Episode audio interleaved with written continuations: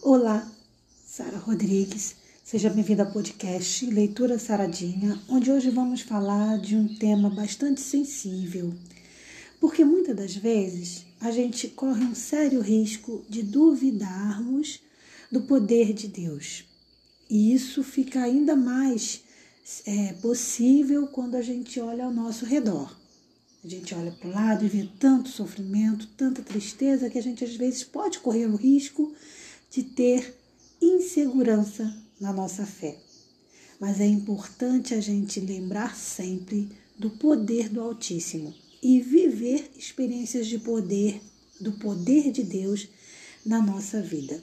E é sobre isso o nosso podcast de hoje. Vem comigo.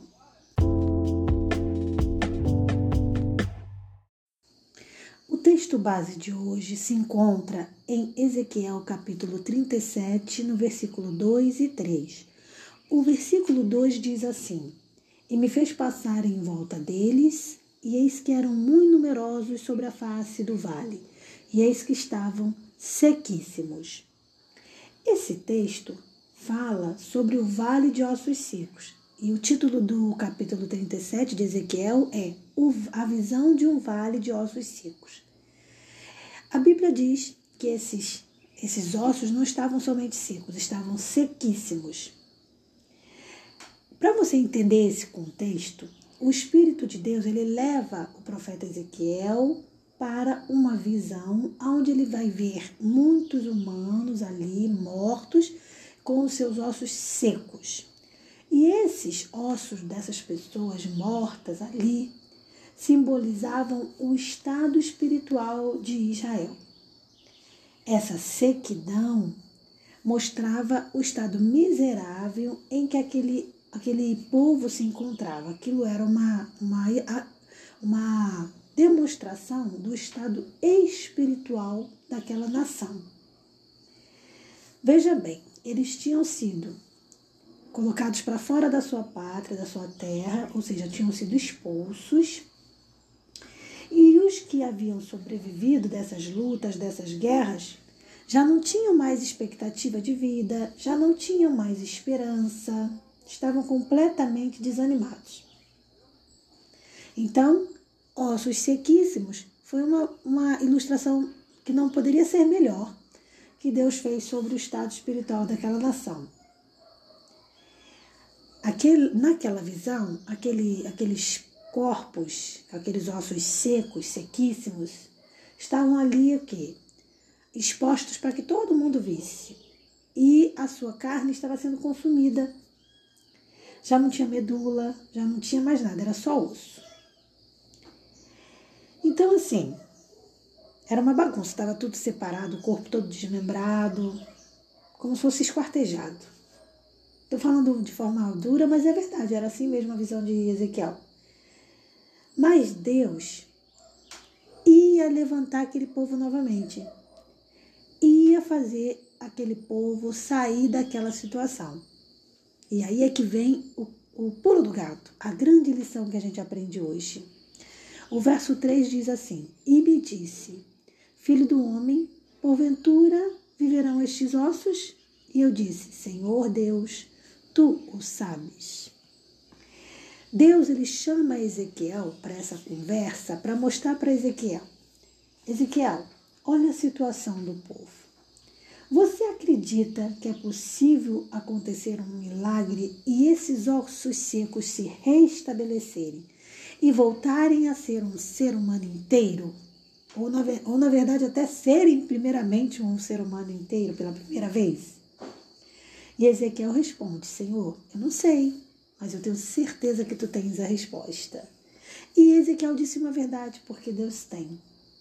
Então, a grande lição que a gente tira desse texto é entender que, por pior que seja a nossa situação, seja ela espiritual, material, financeira ou de qualquer outro âmbito, Deus é infinitamente poderoso para nos fazer o quê?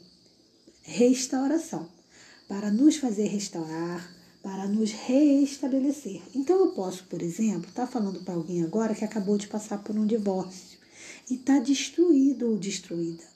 Eu posso estar falando para alguém agora que acabou de ser traído por um cônjuge, por um amigo, por alguém, e a sua confiança foi completamente abalada.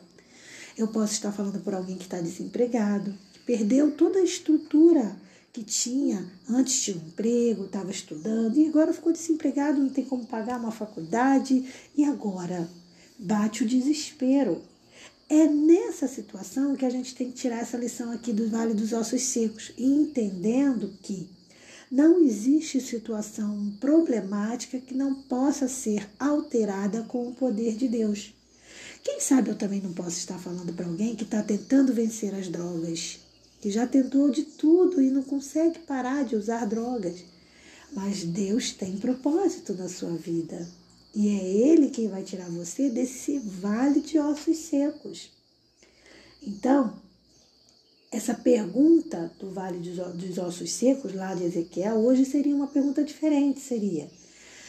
Você acha que essa empresa que está falida, eu posso fazer ela se restabelecer? Você acha que quem está lá no leito de uma cama, de, num estado de morte, eu posso fazer reviver? Então, será que eu posso tirar uma pessoa? Eu, no caso, estou me referindo a Deus, né? Será que Deus pode tirar uma pessoa do estado de, de tristeza, de angústia, de depressão? A resposta é sim.